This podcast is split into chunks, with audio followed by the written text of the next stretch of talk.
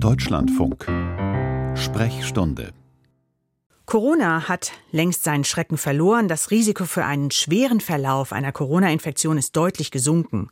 Dank Impfungen und auch weil viele Menschen inzwischen sich infiziert hatten, sind die allermeisten Menschen gut geschützt. Trotzdem, nach wie vor erkranken in Deutschland täglich Menschen an Covid und einige so schwer, dass sie im Krankenhaus behandelt werden müssen. Wie sie am besten behandelt werden sollten, das fasst eine Leitlinie zusammen. Leitlinie, das ist eine Art Empfehlung von Ärzten für Ärzte nach dem aktuellen Stand der Wissenschaft. Diese Leitlinie wurde nun aktualisiert, koordiniert von Professor Stefan Kluge. Er ist Experte der Deutschen Gesellschaft für Pneumologie und Beatmungsmedizin. Guten Tag, Professor Kluge. Guten Tag, hallo. Hallo. Könnten Sie erst noch mal sagen, warum wurde diese Leitlinie jetzt aktualisiert? Hat sich etwas verändert oder beziehungsweise was hat sich verändert? Ja, es hat sich sehr viel verändert. Ähm, die Covid-Pandemie ist ja vorbei. Trotzdem sehen wir gerade aktuell viele Infektionen mit Covid, aber auch natürlich mit Influenza und sogar RSV. Und das Covid-Virus hat sich verändert. Das ist das eine. Das ist nicht mehr entspricht nicht mehr dem Virus wie vom Anfang der Pandemie und auch die Immunität, Sie haben es ja gesagt, also unsere Abwehrsituation hat sich durch Impfungen, durchgemachte Infektionen äh, verändert und es gibt immer wieder neue Medikamente, die in Studien untersucht wurden und dadurch haben wir jetzt diese Leitlinie zum achten Mal nochmal aktualisiert seit Beginn der Covid-Pandemie. Hm. Hat sich denn auch verändert, wer jetzt heute noch schwer an Covid erkrankt? Also wer jetzt quasi im Krankenhaus behandelt werden muss, ähm, dadurch, dass manche Leute eben geimpft sind oder viele ja. Leute geimpft sind? Das hat sich schon geändert. Am Anfang der Pandemie waren wir ja alle hochgradig gefährdet, auch die Jüngeren ohne Vorerkrankungen. Dort hat man ja gesehen, dass fast jeder Dritte im Krankenhaus aufgenommen wurde, ganz am Anfang der Pandemie. Und dann hat sich das Risiko zum Glück immer weiter abgesenkt, sodass wir jetzt in einem sehr niedrigen Risiko sind. Aber es sind nach wie vor Patienten auch heute auf unserer Intensivstation, die wegen Covid-19 behandelt werden. Die Sterblichkeit oder das Risiko an so einem Covid-Infekt zu versterben oder schwere Langzeitfolgen zu haben, ist dramatisch runtergegangen gegangen, aber es geht uns halt darum, dass Hochrisikokollektive auch jetzt noch schwer erkranken können und das haben wir in der Leitlinie nochmal klar herausgestellt. Mhm. Wer zählt da genau zu, zu diesem Hochrisikokollektiv? Also ich sage mal, das wichtigste Risiko generell ist ein höheres Lebensalter. Das sehen wir aber auch bei anderen Infektionsarten, auch bei der Grippe. Ich sage mal, ab 60, ab 70 steigt das Risiko an Covid oder an Influenza oder an anderen schweren Atemwegsinfektionen, auch Pneumokokken, das sind Bakterien, schwer zu erkranken. Das sind auch die Risikogruppen, die unbedingt jährlich immer wieder geimpft werden sollten, ab 60.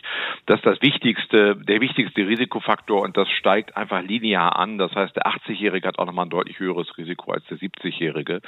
Und da gibt es Erkrankungen, schwere Erkrankungen, die die Immunabwehr herabsetzen, wie zum Beispiel nach Transplantation eines Organes, eine schwere Krebserkrankung, Chemotherapie oder spezielle Rheuma-Medikamente, die ich nehme, wo wirklich ich dann auch ein sehr hohes Risiko habe oder ein relativ hohes Risiko auch heute noch an Covid zu erkranken, auch wenn ich nicht jetzt über 60 bin. Mhm.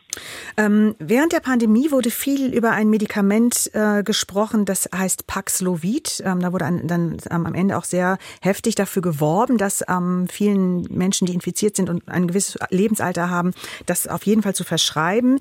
Was sagt die Leitlinie da jetzt? Wem könnte das helfen? Wem sollte das verschrieben werden? Ja, zum einen muss man sagen, dass wir natürlich immer für alle Medikamente Studien brauchen und wir brauchen am besten solche kontrollierte Studien, wo man einer Gruppe ein Medikament gibt und der anderen Gruppe Placebo-Medikamente, also Scheinmedikamente, um wirklich herauszufinden, was wirklich was bringt. Das Problem ist, dass wir in Deutschland nur sehr wenige Studien durchführen konnten aufgrund der schlechten Voraussetzungen hier in Deutschland am Wissenschaftsstandort und es sind extrem viele Medikamente in solchen Studien untersucht worden und Paxlovid ist eines der wenigen Medikamente, wo man gesehen hat, dass es in gewissen frühen Phasen der Erkrankung, im, im frühen Stadium der Erkrankung bei Hochrisikopatienten auf jeden Fall einen schweren Verlauf signifikant ab mildert. Ja. Man hat aber auch gesehen, wenn das jüngere Patienten nehmen, unter 60, ohne Risikofaktoren, ohne wesentliche Begleiterkrankungen, dann bringt es nichts. Jedes Medikament hat ja auch Nebenwirkungen.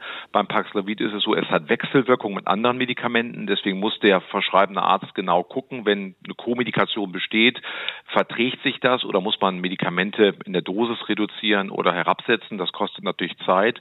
Und wir empfehlen das Paxlovid als Tablette für wirklich Hochrisikokollektive in den ersten fünf Tagen nach Symptombeginn. Aber welche Patienten es dann genau kriegen müssen, das steht in der Leitlinie. Da gibt es auch einen gewissen Graubereich, aber sicherlich die mit dem höchsten Risiko, einen schweren Verlauf zu erleiden. Weil Sie jetzt eben die Studienlage angesprochen haben. Das heißt, inzwischen gibt es aber ähm, doch ähm, viele Studien und Sie gucken für die Leitlinie auch dann vor allen Dingen auf Studien, die im Ausland gemacht wurden. Wir schauen alle Studien an. Es werden ja jeden Tag in den Wissenschaftssystemen mehr als 200 Studien jeden Tag wieder publiziert zu Covid. Und deswegen haben wir ein Team von Wissenschaftlerinnen, die alle Studien sich anschauen, die in internationalen ähm, Journals, so nennen wir das, Zeitschriften publiziert sind, unabhängig davon, wo die herkommen. Wir haben natürlich auch das Problem mit Fake Science, dass es mittlerweile auch gefälschte Artikel heutzutage gibt. Da muss man sehr genau hinschauen, welche Arbeitsgruppen da publizieren. Aber es spielt überhaupt keine Rolle, wo das nun ähm, natürlich äh, publiziert wurde oder die Ergebnisse erarbeitet wurden. Es gab halt sehr viele Medikamente bei der Corona-Pandemie, wo wir gedacht haben oder wo auch ja sogar Politiker in den USA äh, für geworben haben für die Medikamente, die sich aber als wirkungslos erwiesen haben. Das ging von Mitteln für Pferdebandwürmer bis hin zu Antibiotika. Und wir haben äh, über 100 Medikamente heute, wo man ganz klar sagen kann, das bringt auch nichts bei Covid. Es gibt nur ganz we wenige Medikamente bei einer schweren Covid-Lungenentzündung oder wie gesagt in der Frühtherapie, wo wir sagen können, hier können wir eine, eine Einnahme auch rechtfertigen und empfehlen. Hm, aber auch da ist natürlich wichtig, Studien zu haben, die sagen, dieses Medikament kann man sich sparen. Ne? Unbedingt. Und man muss auch sagen, es hat sich verändert. Man kann also Studien, die im Sommer 2020 durchgeführt wurden in Europa, äh, nicht mehr eins zu eins auf die heutige Situation mit diesen Omikron-Varianten und der heutigen Immunitätslage vergleichen. Deswegen müssen wir diese Leitlinie immer wieder aktualisieren und deswegen werden ja auch die Impfempfehlungen immer wieder aktualisiert, zuletzt gestern. Das heißt, es wird eine weitere Aktualisierung geben dieser Leitlinie. Damit rechnen Sie? Damit rechne ich. Wir haben jetzt schon die nächsten Fragestellungen wieder, die wir im Hintergrund bearbeiten und im halben Jahr wird es die nächste Aktualisierung geben. Da ist natürlich nicht, es ist nicht so, dass jedes Jahr die ganze Leitlinie umgekrempelt wird. Es werden einzelne Dinge dann geändert werden. Ähm, der, die Forschung fährt ja jetzt auch zurück bei Covid, aber es gibt keinen anderen Erreger, wo man so viel Forschungsarbeit geleistet hat wie bei Covid-19. Hm, ist ja auch kein, kaum ein anderer Erreger, der so viel verursacht hat in den, in den Jahren der Pandemie. Ja. Nach der Leitlinie ist vor der Leitlinie, habe ich jetzt verstanden. Noch immer erkranken täglich Menschen in Deutschland an Covid-19. Wie sie nach dem aktuellen Stand der Wissenschaft behandelt werden sollten, darüber sprach ich mit Professor Stefan Kluge, der die Aktualisierung der Leitlinie zu Covid-19 koordiniert hat. Vielen Dank, Herr Professor Kluge. Ich danke Ihnen.